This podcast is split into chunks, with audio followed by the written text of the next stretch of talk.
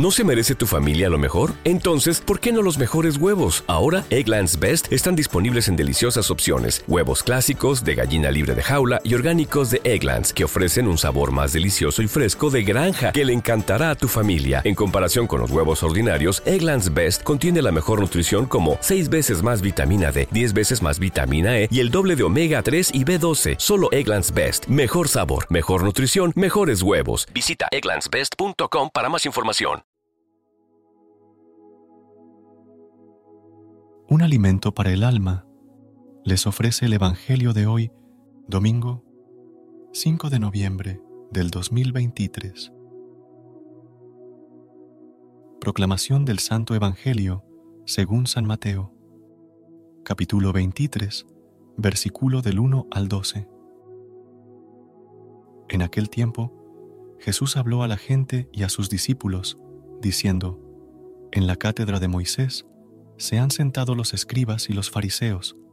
Haced y cumplid lo que os digan, pero no hagáis lo que ellos hacen, porque ellos no hacen lo que dicen.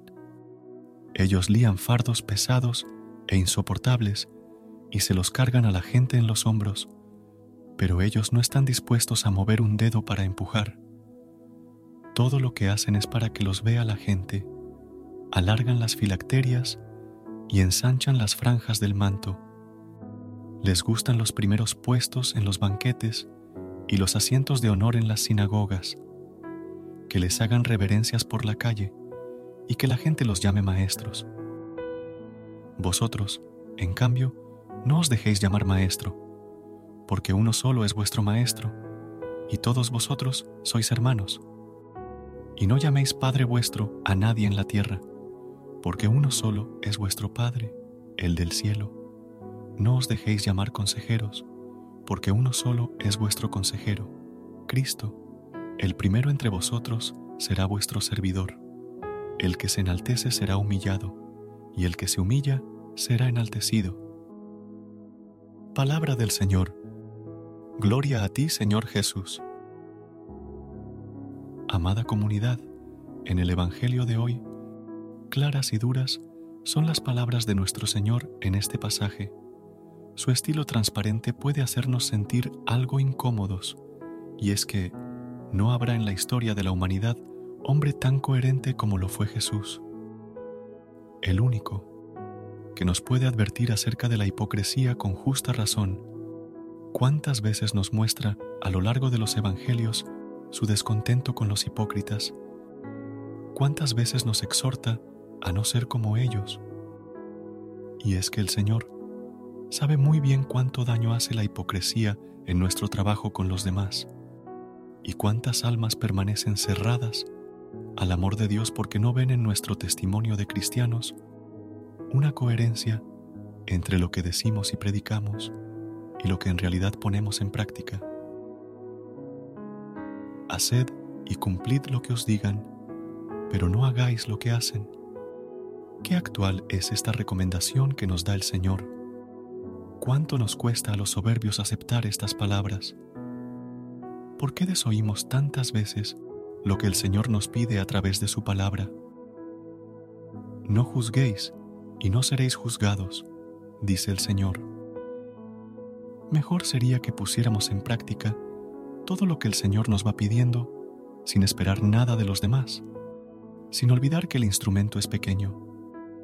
Así pues, levantemos la mirada del horizonte y miremos en vertical, porque es de Dios y para Dios todo en nuestra vida. No justifiquemos nuestros errores en los errores de los demás, pues nuestro único modelo debe ser Jesús. En Él debemos fijar todas nuestras metas. Ante Él la verdad y la autenticidad permanecen. Todo lo demás es desechado. Continúa el pasaje. Uno solo es vuestro Padre, el del cielo. Dice la canción, Dios es mi Padre, qué feliz soy. Realmente es así de sencillo y de maravilloso. Pero, ¿cuándo vamos a creer del todo estas palabras? ¿Cuándo vamos a interiorizarlas y a asumir la grandeza de este hecho? Porque si Dios es mi Padre, me conoce totalmente, me cuida, se preocupa por mí, le interesa lo que a mí me interesa vela por mi vida, por mi bien, me da lo que necesito. Con Jesús, descubrimos que Dios no es un Padre autoritario ni justiciero, sino amoroso y misericordioso, que me ha amado y me ha creado, y así mi vida cobra un sentido. Si Dios es mi Padre, entonces Él tiene que encontrar en mí signos de que yo soy su Hijo, pues los padres y los hijos se parecen. Jesús mío, meditando tu Evangelio, me doy cuenta de que frecuentemente me preocupo de cosas sin importancia, olvidando lo que debe ser mi principal preocupación, corresponder a tu amor. Mi fe no se manifiesta en ritos o devociones, sino en mis actos concretos de amor a Dios y a los demás. Ayúdame, dame tu gracia, para que sepa amar, dejando a un lado toda vanidad.